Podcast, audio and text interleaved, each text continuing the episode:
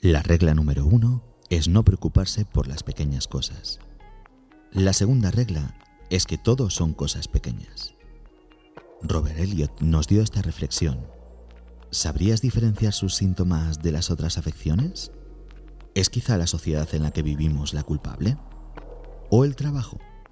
¿O quizá una pandemia mundial? En este podcast te ayudaremos a descifrar los misterios que lo rodean. Porque hoy hablamos del estrés. ¿Me acompañas a saber algo más?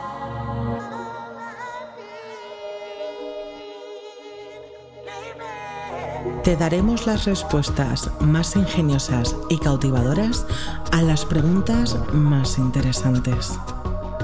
No dejaremos piedras sin mover ni tema sin tratar. Desconecta, disfruta y prepárate para escuchar las voces del lado oscuro. Con Raúl Sotodosos. Saludos, bienvenidos un día más y gracias por estar al otro lado escuchando lo que os queremos contar. Y hoy os cuento que estoy muy feliz. Y la culpable de ello la tengo sentada enfrente mío. Quisiera dar la bienvenida a Araceli Moreno. Ella es psicóloga, fundadora y gerente de la clínica Hanna Psicología en Rivas. Y sobre todo, una queridísima amiga que compartirá con todos nosotros su sabiduría en esos temas de psicología que trataremos en el canal más adelante. Y además, disfrutaremos de su grandísima y maravillosa simpatía. Ara, querida mía, mil gracias por estar aquí y bienvenida al lado oscuro. Hola Raúl, yo encantadísima de, de, estar aquí contigo y poder participar en tu podcast del lado oscuro, para dar un poquito de luz a algo que yo creo que está muy presente en nuestro día a día, quizás demasiado, como es el estrés. El estrés, entre otras muchas cosas que trataremos eh, de ahora en adelante con, con tu compañía. Bien, pues nada, empecemos el podcast de hoy intentando darle respuesta a la pregunta que le da nombre, y es ¿qué es esto del estrés? Cuéntanos. Pues bien, yo creo que podemos empezar definiendo la palabra estrés, ¿no? Que significa tensión, tensión emocional o tensión física. Al final, eh, un poco por resumirlo, el estrés es un proceso que se origina eh, tanto en nuestro cuerpo como en nuestra mente cuando creemos que las demandas de nuestro entorno, las situaciones del día a día, pues no podemos hacerle frente, no somos capaces. Entonces, al final se crea una reacción fisiológica y psicológica para poder enfrentarnos a esas situaciones. Realmente es un sistema de alarma, es un sistema de alarma que tenemos desde la prehistoria en nuestro cuerpo y que se pone en marcha cuando estas situaciones eh, se nos presentan, ¿no? Y provoca diferentes reacciones, como decía, para que podáis eh, identificarlas, pues eh, lo que es la frecuencia cardíaca, la respiratoria, aumenta el tono muscular, etc. Pero al final su finalidad es poder adaptarnos en nuestro día a día. O sea que es bueno, o sea, es un sistema que, nos funciona y que está ahí para salvarnos de, muchas situaciones. El problema aparece cuando nos quedamos atrapados en este estado de estrés permanentemente ¿no? y empezamos a pensar en un futuro catastrófico, ¿no? que nos puede ocurrir lo peor. Y al final eso nos agota y eso sí que llega a ser perjudicial para nuestra salud, tanto física como mental. Sí que quería destacar que hay muchas causas de, estrés. Eh, los cambios que pueden producir el estrés no tienen por qué ser negativos. Hay cambios positivos en nuestra vida que, también nos generan estrés. al final la diferencia es cómo nos enfrentamos a esas situaciones. Puedo poner algunos ejemplos porque sí que es verdad que pueden ser más graves ¿no? o más grandes, como puede ser la pérdida de un trabajo, una mudanza o también el que nos casemos o venga un nuevo miembro a nuestra familia, porque eso es positivo, pero también causa estrés, te tienes que adaptar. Pero también son aquellas situaciones del día a día que se van acumulando, ¿no? esos atascos por la mañana, esa mudanza, o si tienes que ir corriendo al colegio para recoger a los hijos y luego tener que hacer millones de cosas. Entonces, eh, eso también es para tener en cuenta. Y ya por último, para, finalizar esta pregunta, eh, sí que me gustaría decir que cuando tenemos estrés se genera una hormona que es muy importante para nosotros, es el cortisol, que yo creo que tenemos que saberlo. Realmente es buena porque nos ayuda al manejo del dolor, con la inflamación y también para que aprovechemos la energía mejor. Pero cuando se mantiene en el tiempo el estrés y ese cortisol al final se descarga en el cuerpo, sí que puede ser perjudicial para el cerebro o para el cuerpo. Lo digo por si identificáis ciertas cosas, porque tiene un papel muy importante en la memoria, si veis que no recordáis las cosas igual, o que tenéis problemas digestivos o de sueño, de hidratación y cambios en el humor o en, en el estado de ánimo, esto es porque esta hormona está haciendo ahí su efecto ya más acumulada ¿no? por el estrés. Fascinante, fascinante este mundo de la evolución humana, fascinante lo inteligente ¿no? que puede llegar a ser nuestro cuerpo y nuestra mente ante situaciones que son contrarias o que son incluso peligrosas para nosotros. Cómo ha sabido a, a lo largo de los años adaptarse nuestro cuerpo y nuestra mente, ¿verdad? Al mundo en el que vivimos. Claro, entonces según lo que nos estás contando, estoy seguro de que muchísima gente que nos escucha, o incluso muchos de tus pacientes o amigos que tengas, o, o familiares, eh, etcétera, compara de algún modo o confunde de algún modo esto del estrés con la ansiedad. Mucha gente mm, siempre te va a decir lo mismo. Tengo estrés o es que tengo ansiedad. Muchas veces sin estar diagnosticado, pero es como que ya está tan normalizado, está, ya es algo tan común dentro de la sociedad que ya recurrimos al término de ansiedad o de estrés sin tener claro su contexto. ¿Nos podrías explicar cuáles son las diferencias que habría entre ansiedad y estrés? Sí, de hecho, o sea, yo creo que nos pasa a todos eh, con los amigos que podemos decir directamente que, estamos teniendo estrés o ansiedad, pero de manera indiferenciada, ¿no? Lo usamos así un poco al tuntún. Sí que es verdad que muchas de las cosas se solapan, son muy parecidas, pero sí que se puede identificar algunas diferencias, sobre todo de cara a enfrentarnos a ellas, porque sí que es verdad que se trabajan de manera diferente. En el caso del estrés, digamos que es una reacción, tanto física como psicológica, pero no tiene un componente emocional, no es una emoción. Sin embargo, la ansiedad sí que es una reacción emocional. Todas las personas sufrimos tanto estrés como ansiedad, pero sí que es verdad que, se trabajan de forma diferente. La ansiedad podríamos eh, definirla como un miedo, como una inquietud, incertidumbre, un poco para, para diferenciarla. Lo que sí puede diferenciarse de la ansiedad y el estrés es que se puede identificar la causa ¿vale? Que sí que puede ser una situación estresante o no, porque simplemente podemos empezar a pensar situaciones catastróficas y sentir esa ansiedad. Entonces, em, es verdad que es, la ansiedad es un poco más complejo, que si quieres podemos comentarlo en otro podcast, porque daría yo creo que para, para uno entero solo con la ansiedad. Sí diferenciar algunas otras cosas con el estrés, que para identificar, por ejemplo, que estamos teniendo estrés, cuando la situación que nos lo causa termina, desaparecerían los síntomas. Si vemos que la situación termina y seguimos sintiéndonos mal, sería ansiedad. Podemos decir que el estrés es un exceso de presente y la ansiedad de futuro y de pasado. Entonces ahí se puede identificar bastante. Bueno, un poco para diferenciar el estrés de la ansiedad, sí que me gustaría hablar un poco de la ansiedad también en sí. Porque, como decíamos, es una reacción emocional cuando interpretamos una situación como amenazante para nuestro futuro. Y podemos identificar la causa o no, porque pueden ser, como te decía, preocupaciones futuras, miedos del pasado y demás. Y los síntomas sí que se solapan con los del estrés.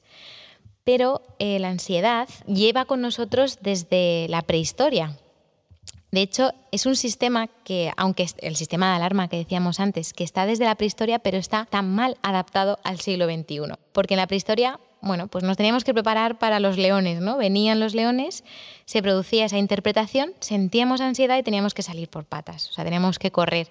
Entonces el cortisol activaba nuestro cuerpo, nos preparaba y huíamos. ¿Qué pasa ahora en el siglo XXI? Pues que esos leones son imaginarios y el cerebro no sabe diferenciar entre un peligro real y uno imaginario. Entonces, nuestro sistema, o sea, nuestro cuerpo y nuestra mente reacciona igual, igual que si estuviese ese león delante nuestra.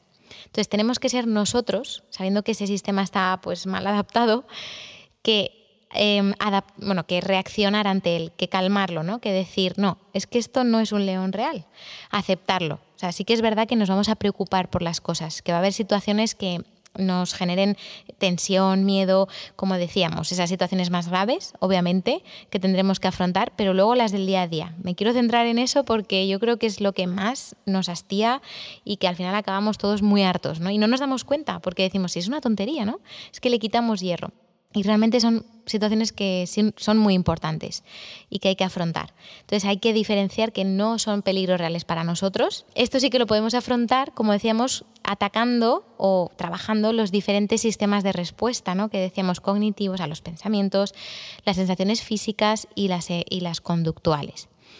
Y quiero decir, o sea, quiero dar tips para todos estos sistemas y que cuando nos vemos en estas situaciones no nos paremos a pensar si es una tontería o no, o, mm, que lo aceptemos, que sepamos que no es un peligro inminente, que no es un león, ¿vale? Nos lo podemos decir a nosotros mismos y luego ya, una vez lo aceptemos, pongamos estas cosas en práctica.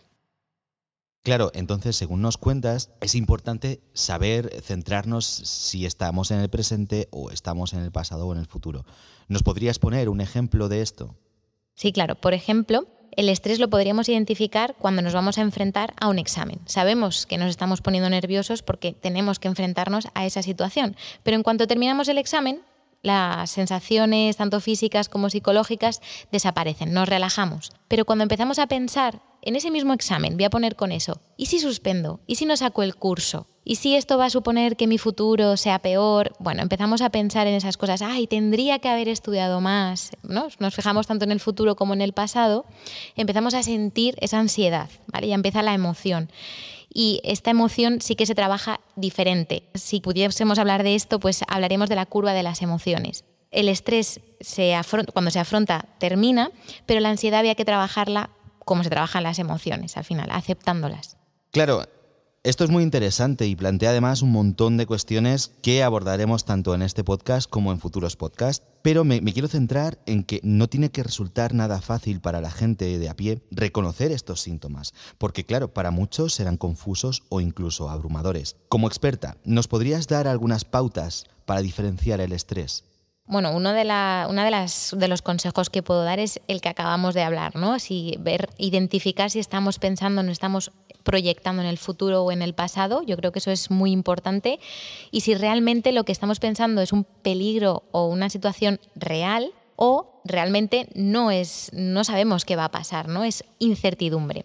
Yo creo que lo más importante para empezar a identificar el estrés es reconocer qué situaciones son las que nos provocan ese exceso de estrés, ¿no? Ese estrés negativo, porque antes, como decía, también está el positivo. Y cuáles son las señales que tanto el cuerpo, la mente y nuestra conducta nos envían. Yo puedo poner algunos ejemplos por si alguno de los oyentes lo, lo siente, ¿no? Pues que se encuentre identificado.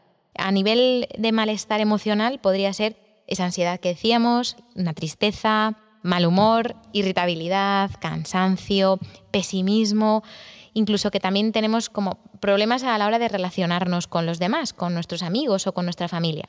Señales de tensión física, lo he dicho antes también, pero sentir los nervios ¿no? a flor de piel, un nudo en el estómago, que haya tensión muscular, que sudemos o que nos aumente el calor ¿no? corporal, palpitaciones y luego pues dolor de cabeza o de, de cuello, de espalda, insomnio también. Como síntomas cognitivos, si nos reconocemos pensando pensamientos, como decía, catastrofistas, ¿no? De no poder con ello, o de hartazgo, o de qué va a ser en el futuro, si va a salir mal. Y ya por último, los conductuales, si nos vemos bloqueados o muy agitados, que no paramos de movernos o que estamos incluso pensando en evitar esa situación, es como nos podríamos reconocer teniendo estrés o ansiedad, claro. Y lo siguiente que veo que es muy importante es, evidentemente, aprender a manejarlo. Lo mejor, normalmente, eh, solemos evitar la situación, ¿no? Incluso llegar a medicarnos, que está bien como un apoyo para dejar de sentir estrés, pero no, eh, eso nos resuelve el problema, ¿no? Entonces hay que cambiar la forma en la que nos enfrentamos al estrés y a la situación que nos lo provoca. Y podemos usar estrategias en todos los niveles, a nivel cognitivo, emocional, corporal y conductual. Y por supuesto, si vemos que ese malestar pues, nos sobrepasa, que ya empezamos a tener problemas eh, pues, de enfermedades, ¿no? que, vemos que, no podemos con ello, sí que es verdad que podemos consultar a un profesional ¿no? para que nos guíe y nos devuelva un poco el bienestar emocional trabajando con él. Profesional como nuestra querida Araceli, recordad, eh, Clínica Jana, Psicología en Rivas, es una grandísima profesional y os garantizo que os puede y os va a ayudar a resolver cualquier problema que tengáis. Como siempre, dejaremos los links de Ara en, las redes sociales para que podáis acceder a, través de ellos. Continuemos un poquito. Claro, según lo que nos estabas comentando, una vez que ya más o menos tenemos claro que lo que nos pasa tiene que ver con el estrés, creo que quizá lo más sabio es saber reconocer de dónde proviene.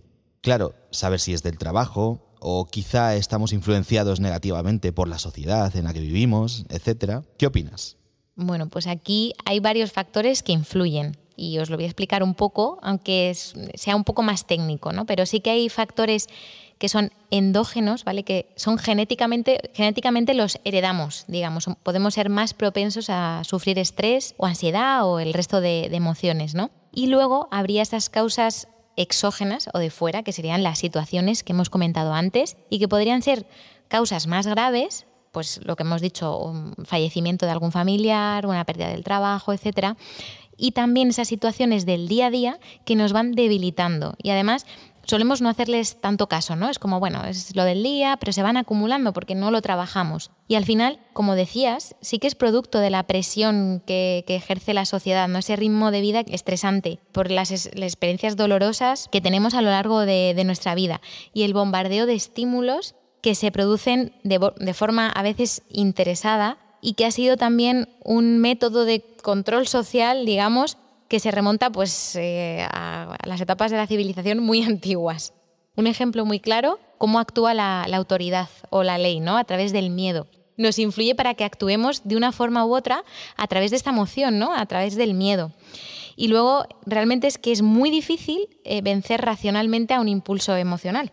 Y también es una estrategia de la publicidad, de la política, de, de muchos medios de comunicación, ¿no? que también vemos que últimamente pues, han utilizado mucho lo emocional para conseguir eh, seguidores o bueno, aumentar su público ¿no? a través de, los sentimientos. Yo creo que, estamos en un momento en el que propagar eh, esta emoción es más fácil que nunca, con las fake news, con los debates en, diferentes redes sociales y la viralidad, ¿no? que al final, fuera de intentar ganar o negociar o hacer una, tener cordialidad, lo que quieren es un enfrentamiento, ¿no? generar un enfrentamiento. Y genera mucha incertidumbre. Es un caldo de cultivo ahí pues, ideal para extender todo tipo de emociones y entre ellas el miedo. La consecuencia, como decía, es la incertidumbre a este ritmo pues, desenfrenado en esta sociedad que yo creo que podríamos calificar de ansiógena. Sociedad ansiógena. Madre mía, lo que estamos aprendiendo hoy, Araceli, gracias a ti. Además, te voy a confesar, Ara, que según nos estás explicando estos datos tan interesantes, no he podido evitar sentirme identificado. Esto me recordaba más a mi época de baja autoestima y a mi época en la que, bueno, pues peor me sentía conmigo mismo. Te quiero preguntar, ¿se puede sufrir estrés por la autoestima? Claro, esto que te decía antes genera mucha inseguridad ya de por sí, todo lo que la sociedad al final nos influye, ¿no? Pero normalmente las personas que tienen baja autoestima, pues por experiencias de la vida y por aprendizajes, suelen pensar que no son capaces de enfrentarse o afrontar diferentes tipos de situaciones, eh, especialmente situaciones estresantes que no pueden, ¿no? Y que al final acaban sufriendo mayor estrés ante las mismas y condicionan su conducta. Al final, pues intentan evitarlas, huyen y no enfrentan la situación. A corto plazo está muy bien porque ¿no? el estrés eh, disminuye, pero luego a largo plazo al final están reforzando la idea de que no pueden con ello, ¿no? Y al final también eso acaba reforzando a su vez esa baja autoestima. Todo se acaba retroalimentando. Además, en la sociedad en la que nos encontramos, como te decía antes, en la que prima la productividad, el haz, haz, haz y nunca descanses y si lo haces es que eres menos válido, pues no ayuda nada. Yo creo que todo lo contrario. Más bien es causa y refuerza esta baja autoestima. Vaya que sí, para muchos de nuestros oyentes que seguramente sean como yo en ese sentido y a lo mejor se sientan un poco más perdidos porque la autoestima no le deja superar ciertas situaciones de su vida, pues mira, aquí ya tenemos una explicación de por qué y ya pues tenemos ciertas herramientas o seguramente nos dé más adelante alguna nuestra querida Araceli. Antes has mencionado algo que me ha llamado muchísimo la atención y que seguramente muchos de nuestros oyentes se hayan quedado con la duda de qué es. Y es esto de la curva de las emociones. Explícanos, ¿qué es esto de la curva de las emociones? Antes de nada, todos sentimos todas las emociones. Nadie se, se salva de ninguna. Y la diferencia al final es cómo nos enfrentamos a ella. Eso sí que lo podemos cambiar, ¿vale? Tengamos, o sea, aunque pensemos que no podemos afrontarlas, siempre hay cosas que podemos hacer y luego veremos más adelante. Y todas las emociones siguen un mismo patrón. Sería como una curva de la normalidad, para que os la podáis imaginar. Es muy parecida a esa.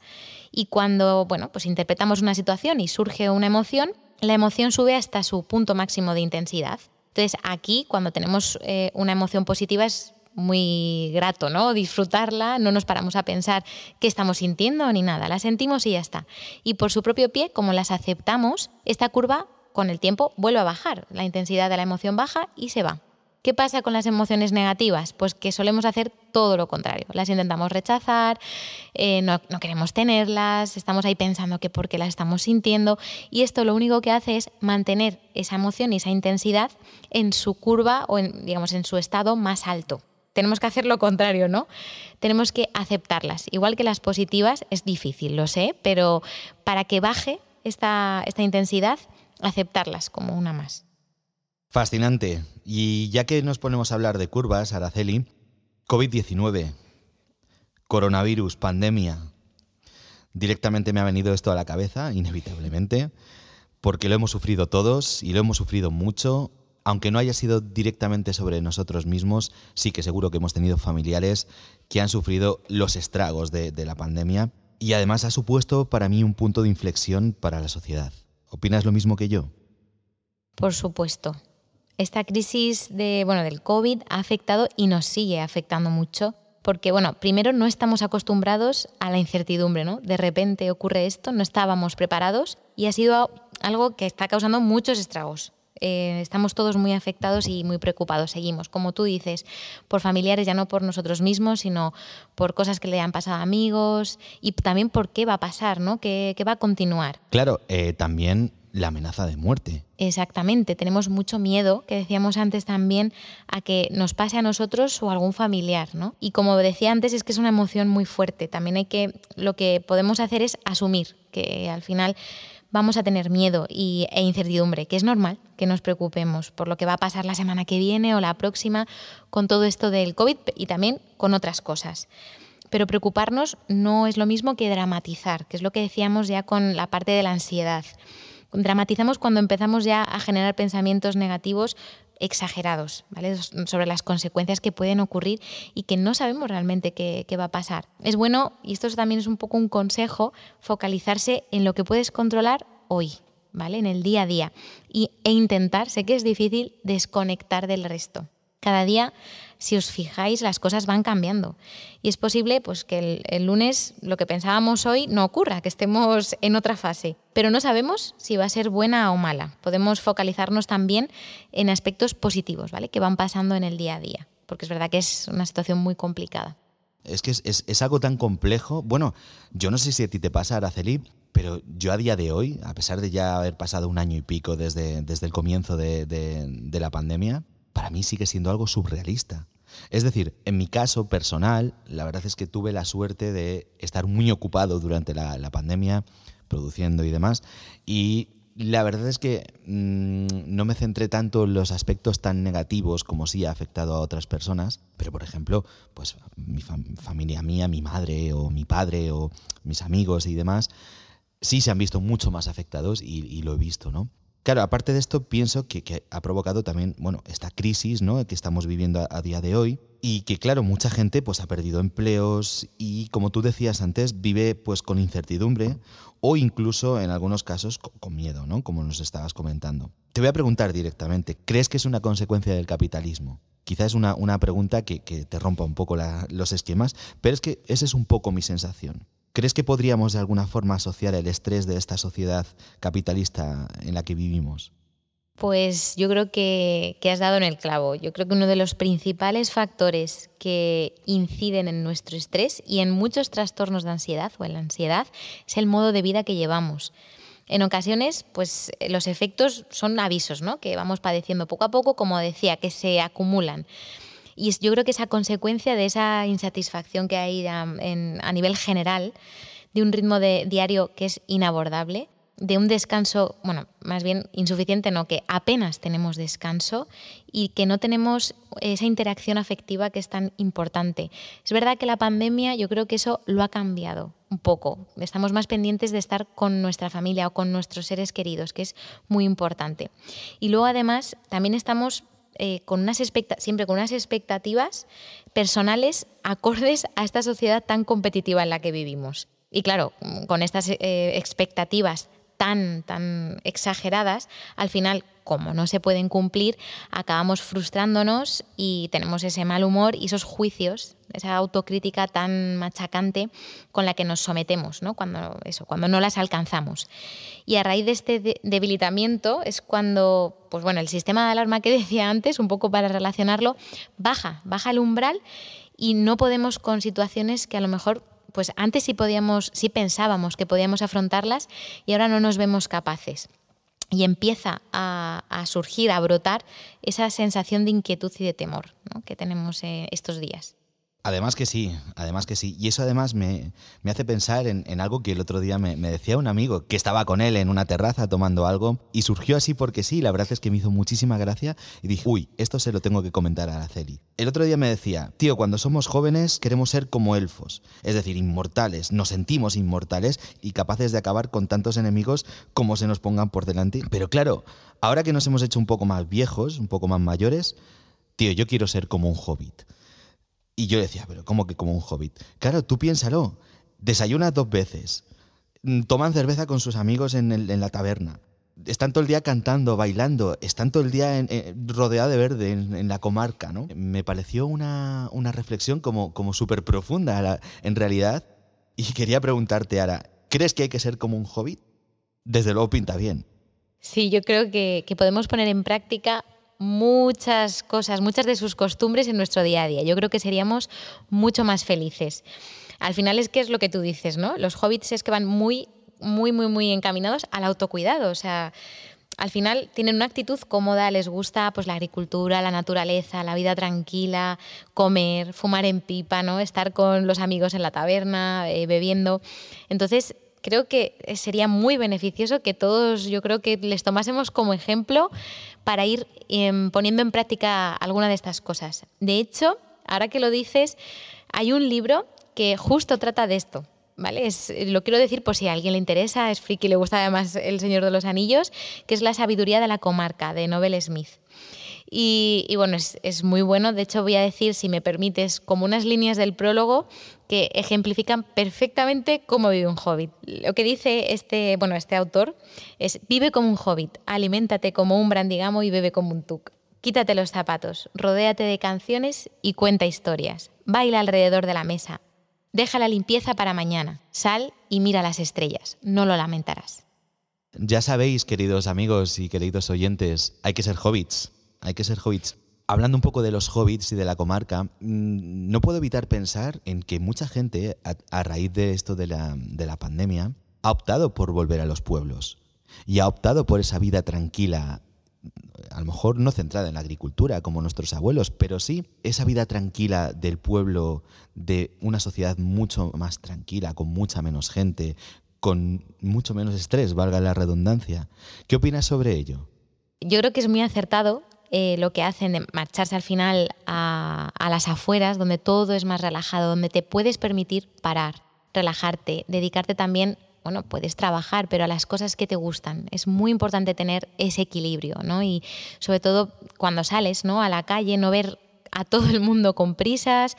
Bueno, pues eso, al final eh, este estilo de vida fuera de la ciudad es yo creo que muy sano para, para nosotros. Por eso yo vivo tan tranquilo aquí en mi pueblecito. Y bueno, te voy a poner un pequeño aprieto, porque ya es algo que es parte de este canal y lo hago con absolutamente todos mis invitados, que es ponerte un poco en el aprieto de preguntarte, o más bien pedirte que me cuentes alguna historia personal tuya que puedas asociar con el estrés, para que la gente también pueda sentirse un poco identificada con un caso real, ¿vale? Porque yo podría contar los míos, pero bueno, para eso tenéis los podcasts del maestro del lado oscuro, que os animo a escuchar. Pero en este caso, pues sí me gustaría que, nos contaras alguna situación personal en la que sientas de alguna manera que el estrés te haya desbordado o lo que fuera. Bueno, podría poner el clásico ejemplo también del trabajo, ¿no? Que en todos los trabajos hay estrés o si, te si al final eh, te involucras mucho en tu trabajo, también es verdad que puedes sufrir estrés, pero quería comentar mi otra faceta ¿no? con, el cuidado de los animales, de la protectora en la que soy voluntaria, porque ahí es verdad que sufrimos eh, mucha incertidumbre con lo que puede pasar y donde es verdad que nos encontramos con muchas situaciones de estrés, donde hay que hacer rescates, hay que llevar animales que están enfermos o al final tenemos que mm, lidiar con muchas pérdidas en el día a día de, estos animales. Pero te tienes que centrar al final, como decía, bueno, pues en el día, ¿no? En el día a día, un día a la vez, que digo yo, y en la parte positiva, en lo que tú puedes aportar, en lo que te han aportado y te aportan todos esos animales, y en que hay veces que no puedes hacer más. O sea, que tu responsabilidad y lo que tú puedes hacer tiene un límite y hay cosas que no puedes controlar. Hay que aceptar esa incertidumbre. Y bueno, esto de centrarme en las cosas positivas, de lo que me dan lo que estos animales o en lo que yo puedo aportarles, la ayuda que yo puedo dar, es un poco lo que a mí me ayuda a rebajar el estrés. Eso y también tener otras facetas en mi día a día que me puedan distraer en lo que yo me pueda centrar, hobbies, en las personas que tengo de apoyo para poder desahogarme, centrarme en eso, en que estoy hoy, lo que puedo hacer hoy lo voy a hacer, que mañana pues ya veré lo que, cuando aparezca la situación ya la enfrentaré. Intento quedarme en el presente. Y luego eso, pensar mucho, y esto tienes que hacerlo con mucho esfuerzo, sí, en la parte positiva, en todo lo que te dan o en lo que tú puedes dar. Qué guay. Qué guay esto que nos cuentas. Gracias por además darnos este pequeño aporte personal, ¿no? Eh, ya sabéis, protectoras, tenemos un podcast sobre ello y os animo a que lo escuchéis. Pues vamos a darle un cierre a este, a este podcast de hoy pidiéndote que le des algún consejo para todos aquellos y aquellas que quieran deshacerse del estrés. ¿Qué les dirías que pueden hacer? Bueno, pues un poco siguiendo con lo que acabo de decir o cómo yo trabajo el estrés, que sí que es verdad que cuesta, pero se puede, se puede sobrellevar quiero decir también que muchas veces lo primero que sale, y que yo soy la primera, a la primera a la que le ha pasado, es huir, ¿no? No enfrentar esa situación o decir, no quiero pensarlo, no quiero sentirme así, pero eso realmente lo que hace es dejar el problema para mañana, o sea, va a volver con más fuerza. O incluso hay gente, pues eso, lo que decía antes, ¿no? Que se intenta tomar algún tipo de medicación para poder paliar esos síntomas, ¿no? No sentir al final, con lo bonito al final, que es sentir todas las emociones. Entonces, creo que es muy importante aceptarlas todas. Todas nos mandan un mensaje, las emociones. Digo, hay que quererlas. No sé si habéis visto la película de Inside Out o del revés, con, con todas las emociones ahí en la cabecita. Pues al final es algo que ayuda mucho, saber que están ahí, que todas son válidas. Tristeza, por ejemplo, que sí que en la película puede parecer un poco pesada, ¿no? Que dices, joder, pues a ver si se vaya, pero luego entiendes que tiene su función y que es muy importante para todos, para quedarnos con todos esos recuerdos tan bonitos que tenemos y que, hace mucha falta, igual que el resto de emociones. Y además de las cosas que os he dicho antes, quiero daros alguna, algunos consejos para estos tres sistemas, separándolos, para que podáis ir identificando, para ir identificando en los diferentes campos, digamos. En lo corporal, pues, ¿qué podemos usar? Yo creo que lo primero que se nos viene a la cabeza es la relajación, la respiración, ¿no? El, yoga, el pilates, estas actividades que, bueno, pues al final que acaban reduciendo ese estrés en el cuerpo, ¿vale? Que lo notamos que he dicho antes, esas reacciones fisiológicas, ¿no? Luego también puede ser a través de la comida, esas comidas que, nos gustan, que conectan con nosotros. No sé si sois de comer o no, pero también ayuda, ¿no? Y, muchas veces tenemos ese hambre emocional, que yo creo que hemos escuchado mucho. Es verdad que hay mucha gente que dice que tenemos que resistirnos al hambre emocional. Cuéntame, ¿qué es esto del hambre emocional? Que me ha llamado mucho la atención. Bueno, pues el hambre emocional es aquel que tenemos cuando tenemos, precisamente cuando sufrimos estrés o ansiedad. Y el cuerpo actúa el cortisol y nos da hambre. Cuando el cortisol lleva mucho tiempo en nuestro cuerpo, nos genera apetito. Funciona así. Entonces queremos comer y no queremos comer cualquier cosa, claro. Queremos comer algo que nos satisfaga las grasas, el azúcar, bueno, pues lo que al final está más rico y genera pues más placer. ¿Para qué vamos a engañarnos? Entonces hay mucha gente y también profesionales, tengo que decirlo, que dicen que no tenemos que caer ante este hambre emocional. Pero yo creo que sí, que, nos tenemos que permitir, no digo siempre, pero sí, si nos pide el cuerpo comer, y comer grasa o azúcar, vamos a permitírselo, vamos a dárselo y vamos a disfrutarlo. Y luego ya veremos el resto de días pues cómo volvemos a esos hábitos saludables que todos conocemos y que no sabemos la teoría de sobra. Pero yo creo que sí que hay que permitirnos ese hambre emocional. al final, nuestro cuerpo y nuestra mente nos está dando una señal y hay que escucharlo. Pues ya sabéis, hay que escuchar al cuerpo, hay que escuchar a la mente. Luego, también eh, a nivel de pensamiento, como decía, podemos utilizar diferentes estrategias. Esto es un poquito más técnico, pero sí que, como decíamos, pensar simplemente que es normal lo que sentimos, darnos ese permiso, hablarnos bien, porque no sé si os habéis identificado machacando, diciendo, joder, ya estás pensando otra vez igual, no vales para esto, o es que no voy a poder, o soy un inútil. Bueno, no sé, ahí yo creo que si damos rienda suelta a nuestro cerebro, podemos ponernos en la peor posición y ya suficiente nos patea la vida, ¿no? Como para encima machacarnos. Yo creo que es muy importante pensar o decirnos, hablarnos a nosotros mismos como le hablaríamos a un amigo. ¿Creéis que a un amigo cuando está pasando una situación difícil o cuando ha cometido un error, porque somos humanos, le diríamos que, no vale, que vaya a cafre, que qué has hecho, que no vale para nada? Yo creo que no, ¿no? Yo creo que eso empeora mucho la, situación. Ya está hecho. O es una situación a la que, bueno, no sabemos cómo enfrentarnos. ¿Cómo le hablarías a ese amigo? Piénsalo, detente un minuto y diferencia cómo te hablas a ti. Y también para que lo, para que lo sepáis identificar, quiero que os lanzo una pregunta. ¿Cómo os llamáis? A vosotros mismos cuando estáis en la intimidad y, os referís a vosotros? ¿Os llamáis por vuestro nombre? ¿Os insultáis directamente?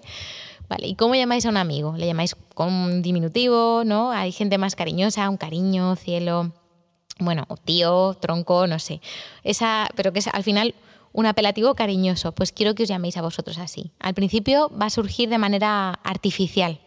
No os lo vais a creer, porque lo primero que sale es lo negativo. Nos han enseñado, ¿no? Esto de lo que decía antes de las experiencias de vida, la sociedad, nos ha enseñado a criticarnos, porque creemos que la crítica nos va a hacer mejores, nos va a hacer superarnos, pero no tiene por qué ser así.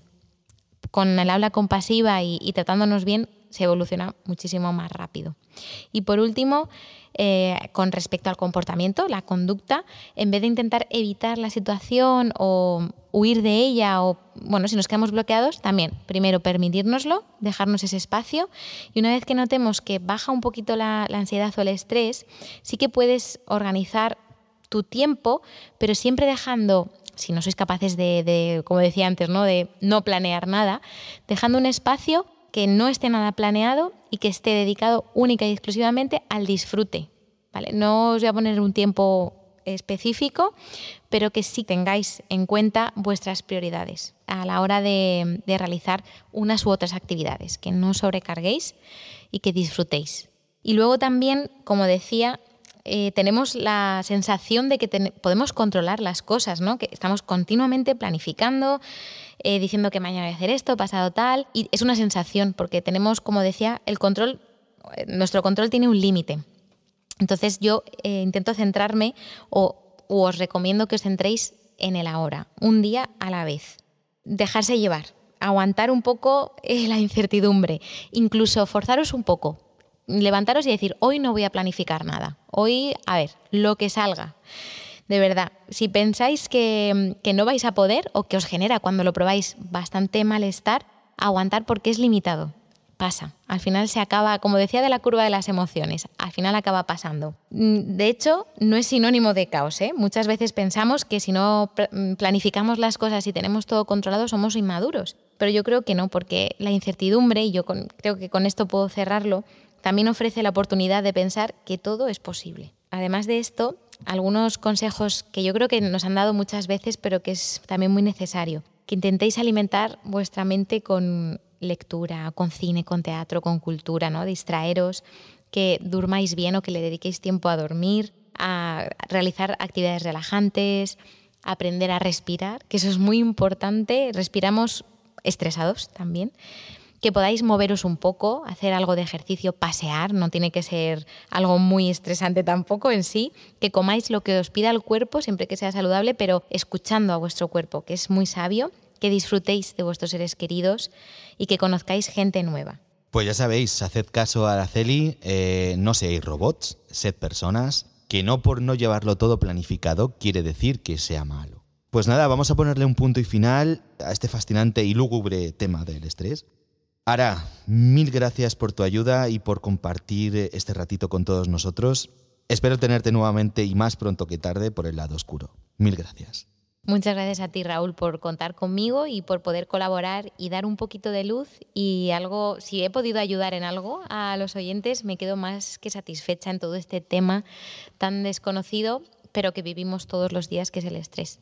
Pues ya sabéis, seguid a Araceli y si tenéis cualquier duda, acudid a ella. Y a vosotros que estáis ahí, gracias por hacer que esto sea posible.